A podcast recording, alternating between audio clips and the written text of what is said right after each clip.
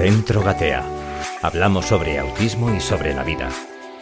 Todos somos únicos e irrepetibles. En cada episodio lo descubrimos. Con el patrocinio de la Universidad Francisco de Vitoria de Madrid.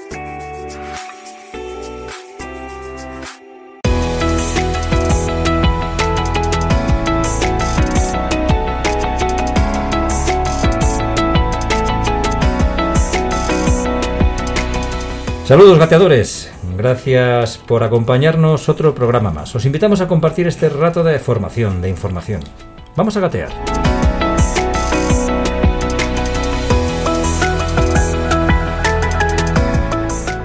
Y hoy volvemos a hacer este programa desde donde está la acción, en los estudios centrales de Gatea. Y como cada programa saludamos y damos un beso enorme a Marta Rodríguez, gerente fundadora de Gatea. Saludos, buenas tardes. ¿Qué tal estás? Hola, buenas tardes Raúl, buenas tardes a todos. ¿Qué tal estáis? Hoy tenemos un programa súper especial. Hombre, por favor. Y para eso, como es un programa especial, te has pintado los labios. Hombre. Estás guapetona. Sí, mira que está guapa siempre Marta, pero hoy yo creo que está mucho más guapa. Hoy estoy contenta. Eh, siempre Estoy estás contenta porque por fin viene Adriana. Bueno, es una, una chica que lleva con nosotros un montón de años, ahora nos contará ella. Y bueno, aunque está un pelín nerviosa, Bueno, porque es la primera vez. La primera vez. Siempre hay una primera vez para todo. Creo que eh, las aportaciones y bueno, que nos interesan, que los hermanos nos interesan, que las hermanas nos interesan. Yo creo que ella es una muy buena representante de los hermanos de, de- de las personas con autismo.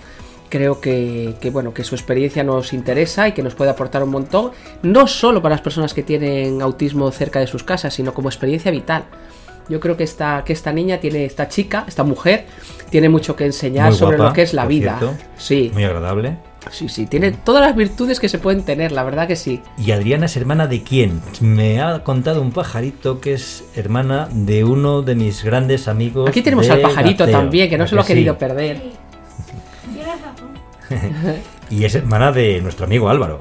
Sí. Sí, tienes razón. Y Álvaro está aquí que no se lo quiere perder. Pero No bueno, hoy la protagonista, Es Adriana. hoy la protagonista es Adriana, que yo creo que merece la pena saber un poquito de su vida, conocerla.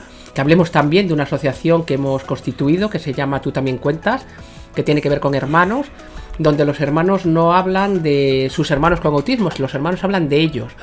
Ellos tienen importancia por ellos mismos. Tienen una circunstancia especial, pero al margen de esa circunstancia especial, que yo creo que en el caso de Adriana ha sacado lo mejor de esa, de esa experiencia, eh, tienen cosas que contarnos ellos sobre ellos, ¿no? Y con, con ese fin hemos montado la asociación que creemos que, que Adriana puede aportarnos.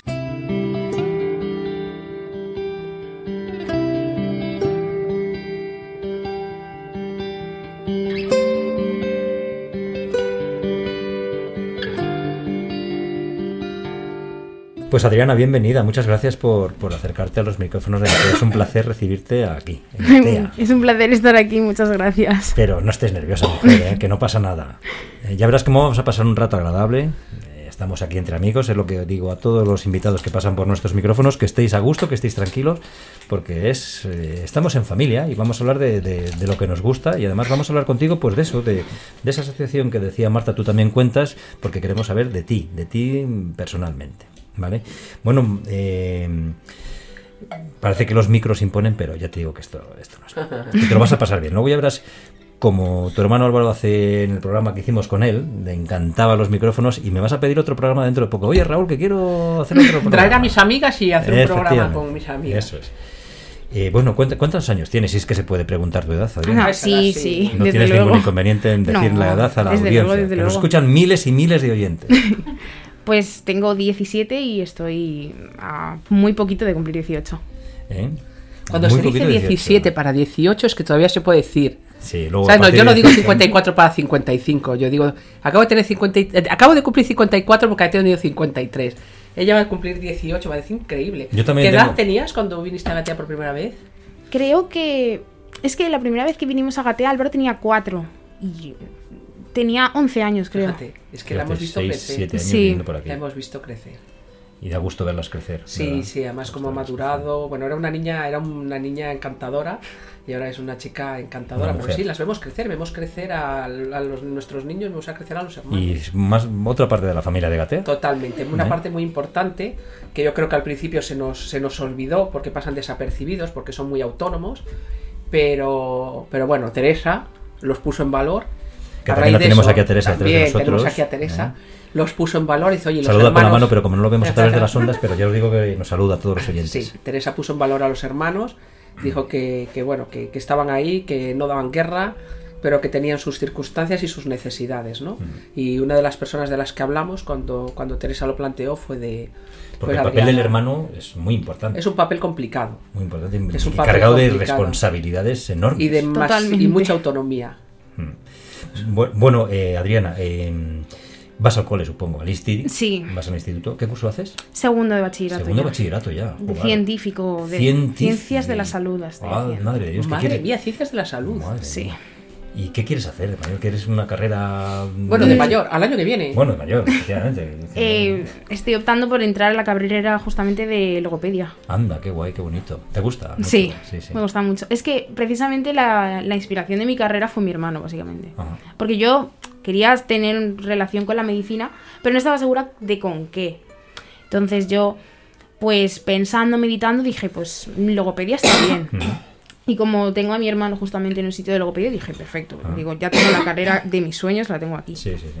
Porque además me gusta mucho, mucho también cómo trabajan en, en Gatea y sobre todo la logopedia con los niños. Eso es lo que me gusta a mí, porque los niños a mí me encantan. Ajá. Siempre quiero ser o una carrera de medicina o profesora con niños, todo con niños, porque a mí los niños me gustan. Entonces yo la logopedia la vi como una solución a, a mi, mi deseo de estar con niños. Ujú. Entonces yo sinceramente me gustaría tratar como... Independientemente de la circunstancia Exacto. personal que, que tienes. Sí. ¿Y qué tal yo- llevas las notas para bien? Ahí, Bien. ahí vas Sí. a- porque luego tendrás que, ¿cómo se llama ahora? Eh, lo que antes era la selectividad, ahora es el EBAU, ¿puede? EBAU. Sí, la EBAO. La EBAU, la EBAU, Sí. ahí, la pasión. Porque Sí, yo me no sé acuerdo, me acuerdo de cuando EBAU. Adriana tenía 11 años y dice, ¿qué quieres ser? de ma-?" Dice, Yo quiero ser médico. Sí. Y hablábamos, y hablábamos sobre eso. Y después le fue gustando, porque ya viene casi siempre, Hmm. a traer a su hermano y, y fue empapándose un poquito de lo que se hace aquí. Y entonces fue enfocando su vida y ella preguntaba qué hace un logopeda, qué hace un, un psicólogo, qué hace un pedagogo. Y, y bueno, pues Así que te gusta, te gusta ser logopeda y luego ya cuando acabes la carrera la pides trabajo aquí a Marta. bueno, ya- ¿te imaginas? Eh, hombre, por favor, ¿cómo que me O lo ¿Te imagino? Estoy imaginas tener una otra- persona con esa experiencia? Porque dices, hacer prácticas, perdona, esta chiquilla lleva haciendo prácticas desde Toda su que vida. nació su hermano. Toda su vida. Claro, es que tiene prácticas 24-7, ¿no? Sí, o sea, ya no hay que explicarle cosas que... que, que- Que a mí sí me tendríais que explicar. Y que las personas que vienen de prácticas es imposible porque es una inmersión. Ella es mañana, tarde, día y noche, Sí, ¿no? sí, sí. Y con esa sonrisa, que no es fácil. Además, verdad. Fíjate, decía que estaba nerviosa, pero es que habla con Es que habla una muy bien porque sí, con una tranquilidad sí. y una madurez impresionante. Así es, impresiona, sí, así es. Pero también con 11 añitos, ¿eh? Era una niña muy madura, muy autónoma. eh, mm, bueno, viene, viene con su hermano, vienen ellos dos solos desde hace tiempo porque sus padres son muy trabajadores, están constantemente trabajando, están muy ocupados y ella, bueno, ha vivido la adolescencia haciéndose cargo de esta situación, ¿no? Pues te- tendrás un montón de amigos, por supuesto. Sí. En el cole, por ahí. Sí, tengo bastantes. La verdad es que sí que mm, eh, tengo amigos y a mi hermano le tienen un cariño muy especial. Ya independientemente de mm, su condición, porque antes de saberla también le tenían su cariño. Porque Álvaro sí que es un niño muy, muy expresivo, es muy cariñoso. Y es muy bueno. Sí, sí, yo, ya te digo, yo le conozco, es Sí. el niño que más conozco aquí y, y vamos, yo le veo y se- sonrío y él cuando me ve, pues me lo decía antes Teresa, "Joder, va, va- va a venir Álvaro y, y ha preguntado que si vas a venir, que si no sé qué. Sí, que- tenéis me- como amor me quiere, mutuo. Me quiere algo, me y quiere vienes, algo sí, Alvarito. y vienes tú y dices, ha venido Álvaro, o sea, tienen ahí ya el enamoramiento del primer El día rechazo, el rechazo. que lo van, que lo van manteniendo, sí. Bueno, ¿y qué hacéis la juventud de ahora? Sinceramente, tampoco me considero muy alejada de la juventud de ahora, pero no estoy tampoco dentro del colectivo. Porque sinceramente la juventud de ahora, mm, su mayor objetivo es em, pues estar fuera, básicamente. O sea, en casa tampoco es que pasen mucho tiempo. Tampoco es bueno estar todo el día encerrado, pero mm, fuera tampoco. O sea, mm, ni por exceso ni por defecto. Pero sí que es verdad que, por ejemplo, yo tengo a muchos amigos, por no decir todos, que beben, que se van de botellón, cosas así. Pero a mí no es algo que me atraiga. Entonces, por eso, precisamente, he perdido amigos por esa, por esa misma razón.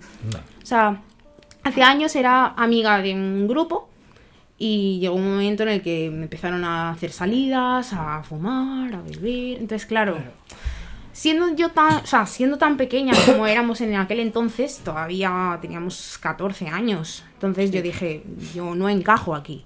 Entonces, claro, llegó un momento en el que empezaron a desplazarme fuera y ya pues cada una siguió su camino. Ajá. Cada ella su vida y yo la mía. Pero yo no, sinceramente no siento que sea una víctima de la presión social. Sí, no, no, desde luego. Luego cada uno efectivamente elegimos nuestras amistades y seguro que ahora tienes otro tipo de amigos con las que estás mucho más cómodo Sí, que, que anteriormente. totalmente. Pero estos razonamientos ella los hace con 14 años. Que Sí. yo no sería capaz de hacerlo. Que ella dice, me recuerdo yo conversaciones con ella de esto es lo que hacen mis amigos, yo no quiero hacerlo, pero quiero tener amigos, pero esto que hacen a mí no me gusta. A lo mejor es que tengo que tener pocos amigos y no tener muchos. Pues, eh, con 14 años, quiero decir, es que la madurez Sí, sí. que tiene es impresionante. Decir, bueno, pues a lo mejor tengo que tener pocos, pero que sean como yo. Que no ser la, la más conocida, la más famosa de un grupo de personas que hacen cosas que yo no quiero hacer, pero las hago por pertenecer a ese grupo, ¿no? Mm. Por encajar, Exacto. querer encajar y, y no tienes, no tenemos por qué querer encajar a ningún o encajas porque te gusta o si no, pues Claro, los hermanos yo a lo otro mejor. grupo de gente, de amigos. los hermanos a lo mejor también viven con el de mi hermano no encaja y aquí está. Claro. Y le queremos, ¿sabes? Ellos viven con personas que no encajan. Hmm. Ni, ni a la fuerza. Sí. No encajan en los coles, no encajan en, en los grupos de iguales, no encajan a veces en la familia. Entonces ellos, el concepto de encajar y no encajar es, que yo no quiero encajar tampoco. Sí. ¿Sabes? Como dice mi hija, dice que en esta casa todos somos diferentes, aquí no hay nadie normal y yo no quiero mimetizarme con el grupo. O sea, aquí todos, todos somos diferentes al grupo, a lo que hay fuera de casa, ¿no? Entonces yo creo que es una percepción que también tienen muchos hermanos. Es, bueno, este no, mi hermano no encaja, yo tampoco tengo por qué encajar. No tengo esa necesidad porque veo de que caer no. bien a la gente. Claro. Claro. Vas, vas con esa con ese baje positivo hacia ti. y dices, Sí. Yo no tengo por qué caer bien a todo el mundo y el que yo soy así, el que me quiera aceptar que me acepte. Y eso le ha Y dado una libertad pues, de ser quien es. Efectivamente, Exacto. eso es. Bueno, pero seguro que aficiones tienes. ¿Qué es la, la afición que más, más te gusta leer? El canto. ¿El canto? ¿Te gusta Sí, cantar? me encanta cantar. Anda, me guay. encanta. Yo, cuando era muy, muy, muy pequeña, sí que tenía el sueño de. Sí, quiero ser cantante, no sé qué. Entonces, Además tienes una voz muy bonita. Y tiene una voz preciosa Tiene una voz y le bonita. pega. Sí, sí, tiene una voz muy bonita. sí, sí. Porque ahora no se ve, pero Adriana lleva el pelo trenzado totalmente, un pelo negro, eh, naranja y negro, con una coleta que es que ahora mismo se nos, nos hace aquí un, un show y parece una artista de... Pues em, para el próximo ¿Eh? programa nos tienes que cantar algo. ¿Qué tipo de canciones te gusta? me gusta un poco de todo. O sea, yo mm, escucho lo que tú me pongas. Y la mayoría de las cosas que me pongas me van a gustar. Me gusta todo. Sobre todo, sí que me gusta mucho el pop. Y las canciones em, de pop inglés, tranquilas, relajadas, me gustan mucho. Ah, mira, como mi hija. Fíjate, con 17, 18 años, eh, Sí. este tipo de música que mm, casi nos pega más a nosotros, Sí. esa tranquilidad de, de pop británico, pop americano. eh, sí, sí. ¿Cuál es tu canción favorita o tu grupo favorito? ¿O no tienes ninguno favorito?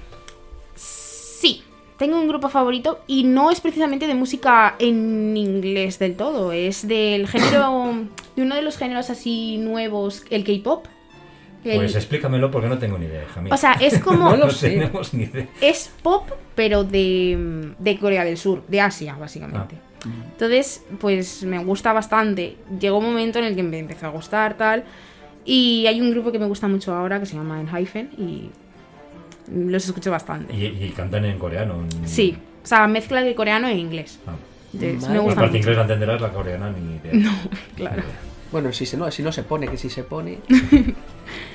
Y el canto, lo que te gusta cantar es también canto pop o canto clásico. Sí. mm, Ópera. Sí, un poco de todo, sí. Sí que llegó un momento en el que yo de pequeña le, pro- o sea, le dije a mi madre, eh, oye mamá, y si me apuntas a la voz, tal. Y ella se lo estuvo replanteando. El problema era mi vergüenza. Entonces me dijo, con la vergüenza que tienes es muy complicado que te pueda, que te pueda llevar y que tú quieras cantar delante de tanta gente.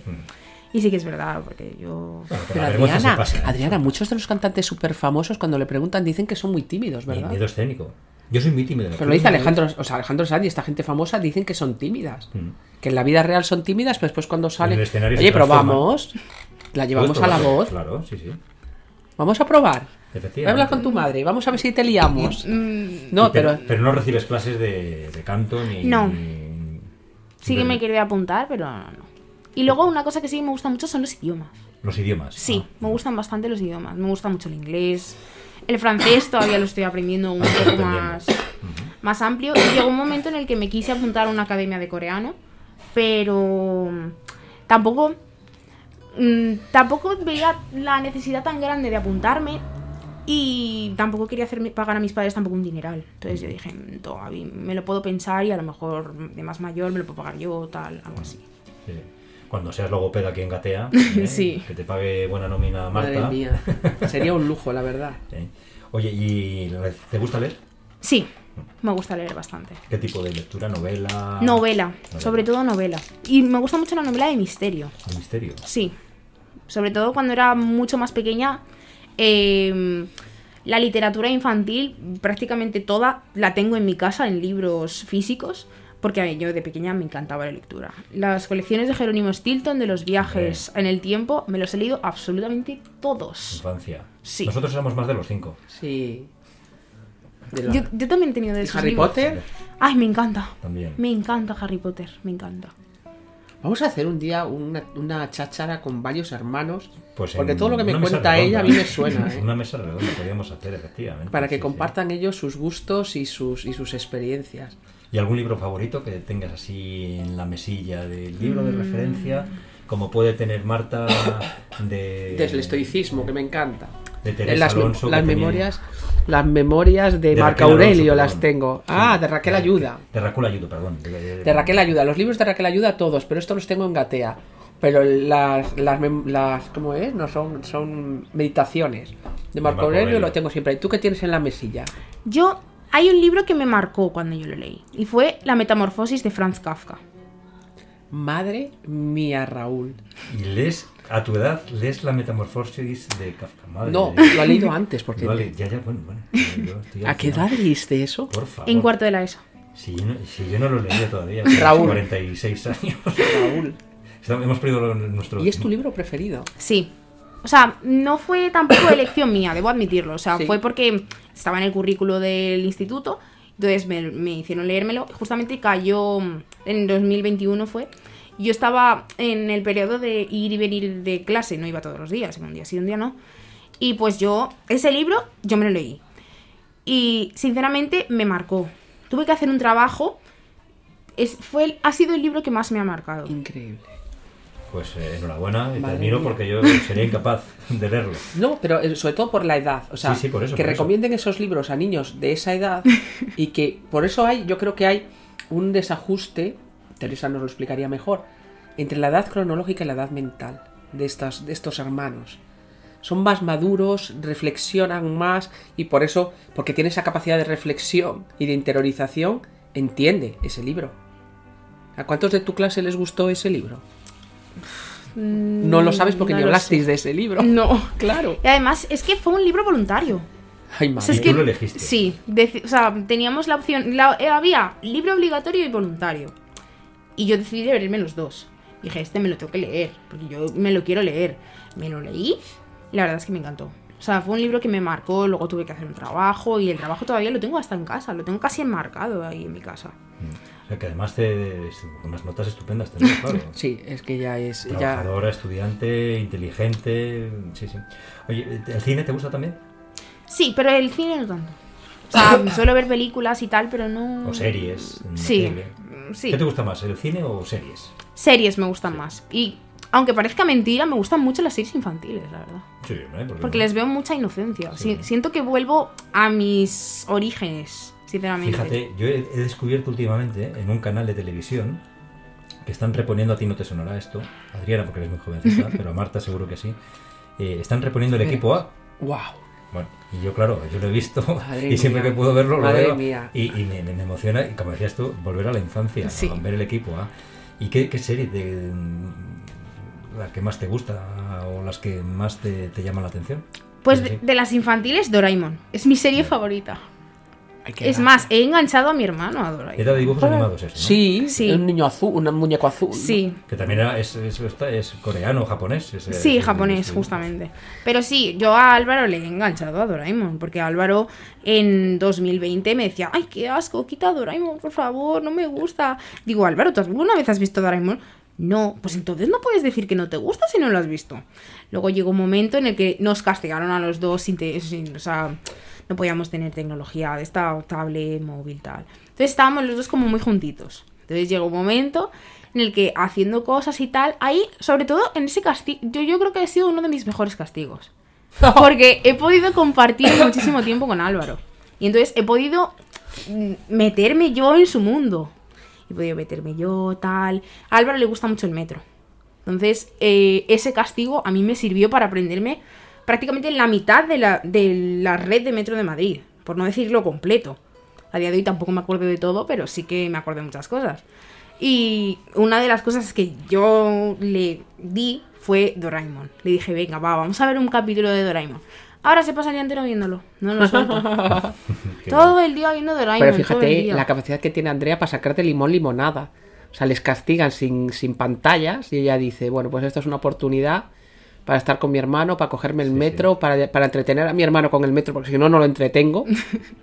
Le monto en la red de metro y lo aprendo. No lo cuenta con no lo cuenta con rencor, no lo cuenta con amargura, no, con lo cuenta con tristeza, pero contenta, está sonriendo, o sea, dice, bueno, Sí, fue una oportunidad. Puedes quitarte la mascarilla, que no te Sí. los oyentes. Fue una oportunidad, fue una Así te oportunidad. vemos ma- Claro. una sonrisa.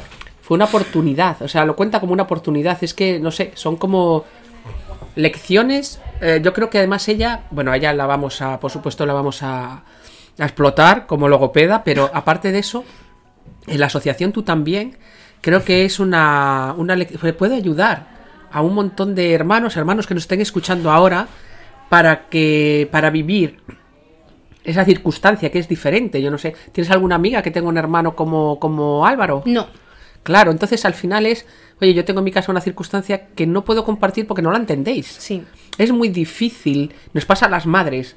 Nos hacemos al final amigas entre nosotras porque explicarle a una amiga que no lo tiene lo que ocurre en casa es muy complicado porque además no tú misma te estás escuchando y dices, no, es que no es esto, es, más complejo que esto que te estoy contando. No sé si te pasa a ti, Adriana.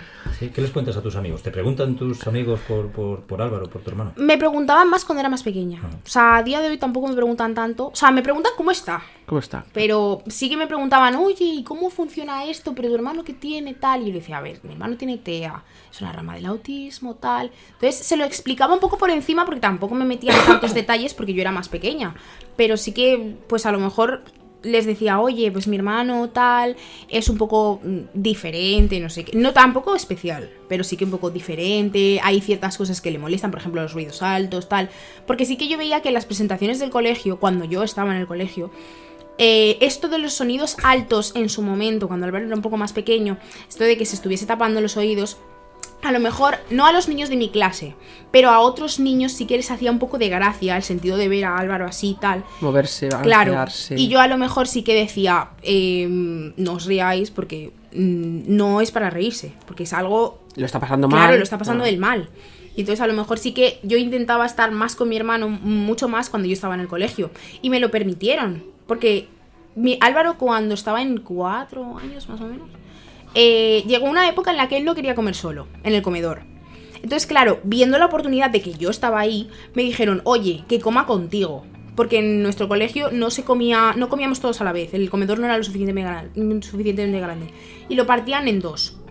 Entonces comían los del primer turno cuando se acababan las clases de, de las 12 y luego a el, o sea, el otro. Mi hermano comía en el primer turno con los niños más pequeños, tal. Y lo que hicieron fue cambiar a Álvaro al segundo turno para que comiese conmigo en mi mesa con mis amigos. Entonces Álvaro siempre se sentaba conmigo, ya fuese en el primer turno o en el segundo. Y ahí ya Álvaro pues comía mejor, tal, porque estaba como más seguro. Entonces yo decía, dame a mi hermano siempre, Ay, por favor. porque así lo cuido yo. Ay, por favor. Entonces ya decía, bueno, pues me lo llevo y así come. Ay. Pues- ¿Cuántos años tenías? 12. Madre mía. Madre mía, madre mía. A mí también. A mí también, a mí también. Y el- la sensación de. ¿Qué sentís los hermanos? Uy, a mí me, me pone, me emociona. Sí, sí, a mí se me ha puesto. Cuando se ríen de tu hermano de- porque se está balanceando, tapándose los oídos. Sí. Yo sé eso algo, ¿sabes? Yo eso es algo que cuando pienso en ellos digo, estos estas criaturas que tengo un hermano que va al mismo colegio que ellos, cuando los compañeros se ríen de ellos y mi hijo, en el caso de mi hijo no es consciente, en el caso de Álvaro yo creo que ya a esa edad tampoco lo era. Hmm. sobre todo porque están en su sufrimiento, de este ruido me está, me está desquiciando, pero claro, los hermanos están fuera viendo como sus compañeros se ríen de, su- de- de un hermano al que adora. Tu sangre. Que tú, Sí. sí, de un hermano al que adora, ¿no? Y cómo, y cómo tienen que gestionar esas emociones cuando vienen a terapia vienen hermanos. Nosotros ahora intentamos atender psicológicamente también a los hermanos, pero al final el que venía a terapia era Álvaro. Y ella ese sufrimiento nadie se le ayudó a gestionarlo, ¿no? ¿Cómo lo autogestionan? Efectivamente. ¿Tú te has sentido un poco en ese sentido apartada? De decir, jolín, mi hermano sí que tiene, sé que tiene este trastorno, pero yo también tengo mi corazoncito y me duelen muchas cosas. Y es lo, Sí. que, te- lo que dice Marta, que eh, te tienes que autogestionar Sí, básicamente. ese sufrimiento. Eh, Con unos padres que están siempre súper ocupados. Que decir, que es que los padres estamos... estás haciendo de madre y de hermana. Sí, Sí, y, y- y- y mi hija, quiero decir, nosotros estamos súper ocupados.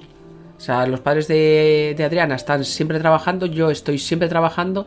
Al final, a las Paulas y a las Adrianas las toca un papel que de forma natural no las corresponde. Entonces, y que no tienen tampoco la edad de, de, de- de mandar, o sea, no pueden decirle, oye, tú haces esto, tú haz-". no, no, es que tienen 14, 15 años y en el colegio lo único que pueden decir es, bueno, tú no sabes, deja que mi hermano coma conmigo, que conmigo sí. Claro, y sus amigos dicen, bueno, ya, pero es que aquí delante de tu hermano hay cosas que no queremos hablar. Claro. O sea, compromete hasta sus amistades, ¿no? Sí. Y lo hace, ¿sabes? La, la vez que lo dice, no, yo no veo rencor en las palabras de Adriana. Sí, sí, no o sea, no veo, no veo, no, no lo sé, ¿sabes? Es, Ahora tus amigos eh, han normalizado que, que Álvaro es, mm, es como es y lo han, lo han normalizado y Sí, intentan completamente. integrarle, intentan empatizar con él y hacerle sentir mm, súper cómodo. completamente. O sea, cuando mm, hace poquito vinieron mis amigas a dormir a casa, estuvieron muy encima de, oye Álvaro, ¿qué tal? ¿Qué tal el cole? Cuéntanos. Una vez vinieron aquí a Gatea, llegaron a venir. Y se quedaron las dos aquí dentro, en la sala de espera, estuvieron hablando, oye, ¿qué tal el cole? ¿Qué tal las notas? No sé qué. Entonces, sí que es cierto, eh, son amigas distintas. O sea, no son las del principio, porque las del principio fueron las de las influencias y De salir por ahí. Claro. Pero las de ahora sí que es verdad que lo integran muy bien. Y eso es lo que a mí me encanta. Eso es mérito tuyo. Claro. Adriana, eso es mérito tuyo. Eso es mérito de ellas. Sí, sí, desde luego que sí. Eso es mérito de ellas. O sea, cuando dices, Has hablado tanto de tu hermano, tus am- Y también. amigas, y también, efectivamente, que lo han normalizado y... eso y- es. Es que ellas son los agentes inclusores, por así decirlo, los que incluyen a sus hermanos en, en la sociedad. Fíjate, es, otro tipo de terapia, la inclusión de sus hermanas al mundo de sus... Es sus una labor, es una labor impresionante, pero sí que hay que, yo creo que lo que hemos hecho mal, igual que cuando hablamos de terapia ocupacional, que hay que ponerla en valor, yo creo que a los hermanos hay que ponerlos en valor y hay que darles ayuda. O sea, es decir, es fenomenal todo lo que ella ha sacado de positivo de la experiencia que tiene y todo lo que Álvaro y el autismo le ha enseñado a ella, pero sí que hay que hacer prevenciones de momentos de ansiedad, momentos de depresión, momentos de soledad. Entonces, eh, de ahí, de ahí que nazca la asociación, tú también cuentas. Es, oye, tú cuentas, dime qué te pasa, cómo puedo ayudarte, vas a tener apoyo psicológico, vas a tener talleres, vamos a hacer grupos de ocio de personas que viven en una circunstancia parecida a la tuya para que no te sientas tan solo, ¿no? Entonces, eh, bueno, yo, la, la- bueno, desde luego a Adriana la voy a liar para la asociación eh, en Gatea para la logopedia y en la asociación, pues para ayudar, un poco lo que digo yo en los programas, em, el propósito de mi vida es que los, las madres y los padres que vienen detrás de mí sufran menos que he sufrido yo, lo tengan más fácil que yo. Y yo creo que eh, un propósito muy bonito para, para Adriana o, o las Adrianas y las Paulas es que los hermanos que vengan detrás lo tengan más fácil que lo han tenido ellas, sufran menos y lleguen a estas conclusiones que ha llegado a ella, posiblemente con sufrimiento, lleguen a estas conclusiones con menos sufrimiento. Porque la circunstancia ellas no la pueden cambiar, ellas han nacido en la familia que han nacido, pero esa circunstancia se puede vivir desde la alegría, la felicidad, la normalidad, o se puede vivir desde la angustia, la depresión, la ansiedad, ¿no? Además, tú tienes el apoyo de Marta, de, de Teresa, de todo el equipo de Gatea que te ayudarán, te echan una mano en todo lo que, lo que puedan, independientemente de, de las terapias que hagan con Álvaro, pero a ti también supongo que le... Demanda una mano. poco, se quejan poco. Los hermanos en términos general, pedir más. ¿te- ¿estás bien? Siempre dice que sí. ¿Sabes? Es que sería, hay que Sí. enseñarles, es, es un hábito. El, un hábito también de los hermanos, tienen mucha cosa en común todos los hermanos. Ellos siempre tienen que estar bien porque el problema siempre está en su hermano. Entonces, Claro. si tú le preguntas, ¿qué tal estás? Y ella dice, si yo digo mal, Teresa me mete en sesión y no atiende a mi hermano. Y las madres hacemos lo mismo. Y dice, ¿qué tal estás, Marta? Bien, porque si yo digo regular, la sesión la, la utilizan conmigo. Y eso es un error. Porque que Adriana esté bien es imprescindible Claro. para Álvaro. Ya, Una habrá- sesión, Habrá claro, momentos en que tengas bajones. Sí. y digas, sin duda, y a la "Esta edad. situación me supera y Totalmente. todo al carajo. La tenemos Sí. los adultos, la tenemos los adultos, eso. así que ella, Ella que tiene más claro. presión, más- Y yo creo que es admirable, por sí, favor. yo creo que ahí las, las- los centros de terapia tenemos que estar muy pendientes de los hermanos y si hay que hacer una sesión con Adriana y que Álvaro se quede fuera, pues se hace co- porque es muy importante que Adriana esté bien para que Álvaro esté bien. Es muy importante que las madres estemos bien para que nuestros hijos estemos bien. Y nosotros en GATE a veces sí que hacemos las sesiones, pues eso, con hermanos o con padres y no con el niño en concreto. Por, porque tenemos claro que el grupo familiar tiene que estar bien para que ese niño esté bien. O sea que te gusta hacer muchas cosas con, con él. Sí, Te encanta ir de- al metro, como decías antes, Sí. a ver Doraemon. eh, ¿Cómo describirías a tu hermano? Yo a Álvaro lo describiría como un niño muy alegre. Es muy alegre, Cariñoso, cuando es muy cariñoso, cuando tiene confianza es muy chicharachero. Le gusta mucho, es muy suelto, me gusta, o sea, me gusta mucho el carácter de Álvaro, sobre todo porque el cariño que desprende Álvaro es que te envuelve. Entonces te hace a ti sentir cariño. Yo no soy una persona cariñosa, pero que mi hermano he aprendido a ser cariñosa. Porque es, a lo mejor él está normal y viene, me abraza, ay Adriana, te quiero mucho, tal. Entonces es, es, es que es una monada. Entonces es lo que a mí me hace ser cariñosa, mi hermano. Básicamente mi hermano es el que me ha contagiado el cariño. Entonces, mm, yo a Álvaro, sinceramente, lo admiro como hermano. Yo siendo su hermana mayor, le admiro a él. Aparte de quererle con locura. Sí, me encanta. O sea, yo a Álvaro, le- eh, prácticamente yo fui la que pedía a mi hermano. Porque dije, oye, me aburro, quiero un hermano, por favor. Caray, pues sí que ahora sí que no te aburres, ¿eh? No, y claro, sí que es verdad que cuando nació Álvaro, pues a lo mejor de muy pequeñito mm, no lo cuidaba como si fuese su madre, pero a lo mejor sí que me quedaba un rato vigilándole cuando se me O sea, yo llegaba del cole, mi madre justo se iba a trabajar, y a lo mejor me quedaba 10, 15 minutos con él pequeñito. Pero yo aprovechaba esos 10-15 minutos con él, que era pequeñito y estaba tranquilo, pues yo qué sé, me ponía a hacer los deberes, eh, me lo llevaba y yo me iba a duchar y me lo llevaba al baño con, el, con la sillita esta, me lo llevaba y yo me duchaba, lo vigilaba desde ahí. Entonces yo me llevaba a mi hermano siempre. Me lo llevaba cuando era así pequeñito a todas partes. Y sí que es verdad que cuando ya empezó a crecer, pues cuando tenía un año o dos, que, que no hablaba, o sea, Álvaro habló con un año, o sea, dijo algunas palabras, pero luego llegó un momento en el que se cayó. Claro, a mí, a nosotros nos extrañó a todos en casa, sobre todo a mí, porque yo dije, "Ah, Álvaro hablaba hace poquito, no, porque no habla. Entonces, claro, no fue algo que le forzásemos a hacer, tal, fue todo tranquilo. Entonces, claro, luego eh, cuando yo veía que Álvaro tenía 3, 4 años que no hablaba casi, claro, yo ahí ya me asusté, digo, no habla tal. Y sinceramente, cuando yo me enteré de que Álvaro tenía TEA, pensé que no iba a poder vivir la experiencia de tener un hermano de manera normal, como se dice, como dice todo el mundo, que es, es normal. Pero luego, cuando Álvaro entró a Gatea, que empezó a recibir sesiones, empezaba a hablar, empezaba mm, a pedir cosas, a interactuar. Ya, o sea, él entró con cuatro años. A lo mejor con seis, Álvaro tenía un avance tremendo. O sea, Álvaro ya me, me empezaba a contar algunas cosillas, tal. Y a día de hoy, sinceramente, no puedo pedir mejor regalo. O sea, Álvaro es un niño, sinceramente, eh, yo no sé, Álvaro, para mí es lo más normal que hay. De- Dentro de lo que se dice normal. Porque tenemos todos un concepto, Concepto. de normalidad Sí. un poco eh, abstracto. Raro, sí, raro. entonces, raro. claro, yo sinceramente a Álvaro lo considero, mm, vamos, es mi tesoro.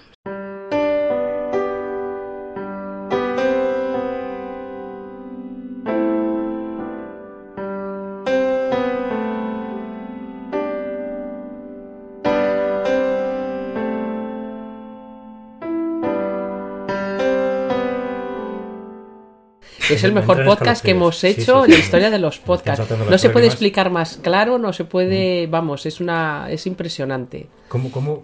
Tú, efectivamente- Ya la has dejado sin palabras. Sí, sí, sí, además es verdad, pero se me está poniendo, insisto, a, a pesar de ser muy pesado y reiterativo, pero es cierto que se me está poniendo la piel de gallina. Eh, estás estudiando segundo de bachillerato, que eso Sí. ya es mucha responsabilidad, mucho estudio, y además te haces cargo de tu hermano. ¿Cómo es un día a día tuyo? Porque tiene que ser duro, complicado, sacar horas de donde no las tienes, mm, no madrugar mucho, trasnochar mucho. Es un poco complicado. Un día normal es sin, o sea, normal, sin gatea. Es, por ejemplo, me levanto temprano a las 6.45, pero porque, pero porque yo tardo un poco por la mañana, soy un poco lenta. Si no, me levanto a las 7. Y claro, luego me, me, me preparo, tal, salgo a menos cuarto de casa, a las, a las 8 menos cuarto. Voy al instituto y la mayoría de días es hasta las 2 y cuarto. Pero los lunes tengo una clase extra de matemáticas para prepararme para el EBAU. Entonces, esa, yo la, esa es opcional, pero yo obviamente la cojo, porque no, no me voy a ir a mi casa. Entonces la cojo, hacemos ejercicios de EBAU. Y eh, los miércoles también tengo la hora séptima. Eh, luego vengo a casa, como y me- a lo mejor pues descanso un rato, yo que sé, estoy con Álvaro un rato o si no estoy yo en mi habitación normal y luego empiezo a hacer deberes, empiezo a hacer deberes, hago deberes, tal, estudio y a lo mejor llegan las 7. A partir de las 7 ya la tarde se pone complicada porque son las 7 tal, 7 y media, digo Álvaro a la ducha. Mando a Álvaro a ducharse, no me quiere hacer caso, pero bueno, se va a la ducha. Bueno, nos ha, nos ha prometido que. Nos que ha va a hacer prometido que va a hacer caso. Durante un mes lo va a hacer. Eso ha dicho. Pero bueno, se va a la ducha y la mayoría de veces mi madre me tiene mm, algo apañado para la cena. O sea, me dice, oye, calienta esto y pon algo de ensalada tal.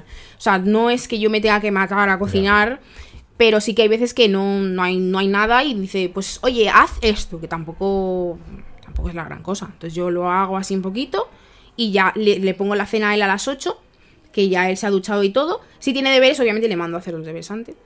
Y eh, ya luego, cuando él termina de cenar, ceno yo. Eh, o sea, ya cuando los dos hemos cenado, lavo los platos, tal. Cenáis juntos. Sí, prácticamente. Cenamos los dos juntos, lavo los platos, recojo la cocina, mm, la dejo como estaba y ya me vuelvo yo a mi habitación a, a seguir yo con lo mío. Entonces a lo mejor sí que es verdad que me acuesto un poco tarde, no me acuesto temprano, me acuesto a las 12, 12 y media. Bueno, más no lo digas, pues ser que tus padres escuchen el podcast. Eh, papá y mamá eh, se acuestan muy pronto para levantarse muy pronto. Además, fíjate, pues decías que, que tenías que hacer de vez en cuando la cena, pero Sí. me ha dicho tu hermano que tenéis un padre que hace unas comidas estupendas. Sí. un cocinero. Sí, ¿eh? sí. Y por cierto, nos invitó en su programa, Álvaro, cuando lo hizo, invitarnos a comer a vuestra casa. Sí, que sí, sí, sí, Álvaro, para eso es muy generoso. Es muy generoso. Oye, dinos alguna anécdota muy graciosa que te haya pasado con, con Álvaro. Que recuerdes con mucho cariño, aunque yo creo que es todos los días eh, lo vas a recordar con Mm. Sí, toda tengo, tengo todo muchas anécdotas de cuando Álvaro era muy pequeño. Es que, o sea, Álvaro era así muy... Iba a su bola, entonces, pues yo qué sé, a lo mejor estábamos en un sitio cerrado y él tenía ganas de ir al baño, pero no decía nada. Entonces, claro, mm, donde fuese, Yo, yo, yo, yo, yo, Allí yo, yo. quedaba. Sí, entonces hubo una ocasión en la que estábamos en un autobús en Granada y pues nada, ahí, No. en el autobús. No. Y en, otro, en otra ocasión fue en un Carrefour y bueno, ya... Bueno, bueno, bueno, bueno. Es que me lo estoy imaginando. Yo, cuando Y lo él tan cuento- tranquilo. Sí, él tranquilísimo, pero a mí la verdad es que me hace mucha gracia recordar las Qué anécdotas. bueno, sí, bueno. Es que Sí. además Álvaro es a diario porque suelta unas que, que es muy gracioso. Sí, sí, sí, es que Álvaro también tiene un, un humor uf. Tremendo. Para terminar, porque no queremos robarte más tiempo, Adriana, eh, di a la audiencia, eh, pues eso, la- o conciencia en la audiencia de- del papel que desarrolláis los hermanos eh, con las personas que tienen TEA. Sinceramente, yo pienso que los hermanos de personas con TEA somos personas muy importantes para ellos. Sobre todo si, por- si mm, los marcamos tanto como los marcamos Paula o yo, mismamente. Si estamos tanto con nuestros hermanos, eso es una ayuda tremenda. Porque obviamente les ayudamos a que la vida se les haga un poquito más fácil. Y e- incluso nosotros mismos aprendemos con nuestros hermanos. Entonces, sinceramente, las personas que tienen hermanos con TEA deberían ser lo más tranquilas, cariñosas, eh, comprensivas, todo lo que sea, con sus hermanos. Deberían estar con ellos todo el tiempo que puedan. Porque un hermano con TEA es tan especial, es, un- es una persona tan especial que tiene tantas cosas que enseñarnos a nosotros y aprendemos muchísimo con hermanos con TEA. Sinceramente, pienso que mm, deberían estar juntos todo el tiempo, básicamente.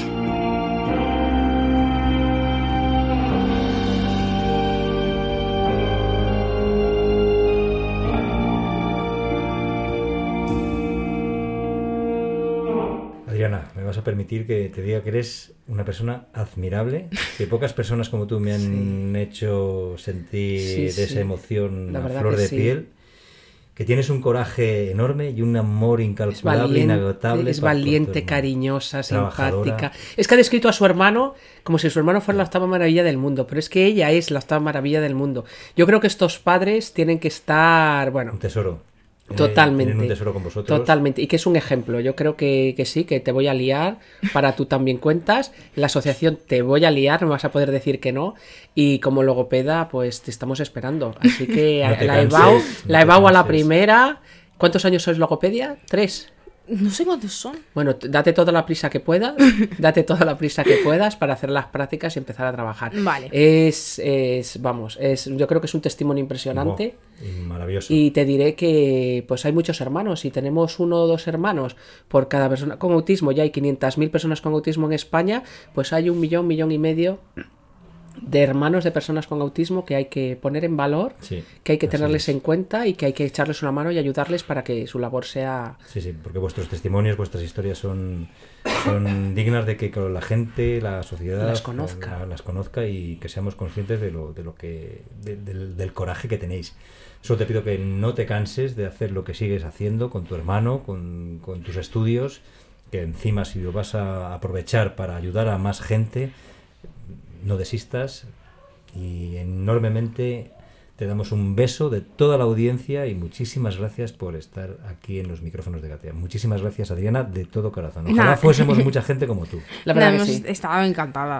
Ha Muchas sido- gracias. ¿Verdad que no era para tanto? Ya estás ahora más Sí, yo estoy más ya está- relajada, Ya, sí. estás bien, sí. Y cuando quieras contarnos más cosas, mm, no hace falta más que nos lo digas. Marta, Raúl, quiero volver a hablar con, con vosotros. Quiero hablar de esto, pues cuenta con ello. Vale.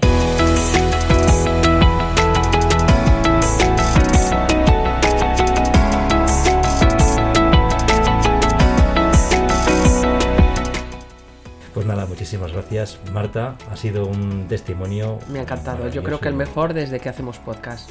Muchísimas gracias, Adriana. Gracias por invitarme. Es verdad, mira que nos hemos acercado al día de, al día de los de los familiares, hemos tenido un montón de, de- de- de colaboradores, de contertulios en nuestro programa, pero yo creo que este ha sido muy especial, muy emotivo, muy, muy especial, efectivamente.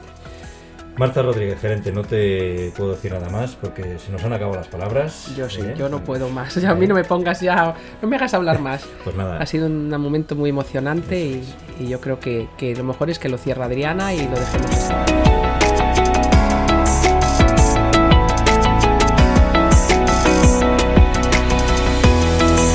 Queridos oyentes gateadores, gracias por escucharnos a todos.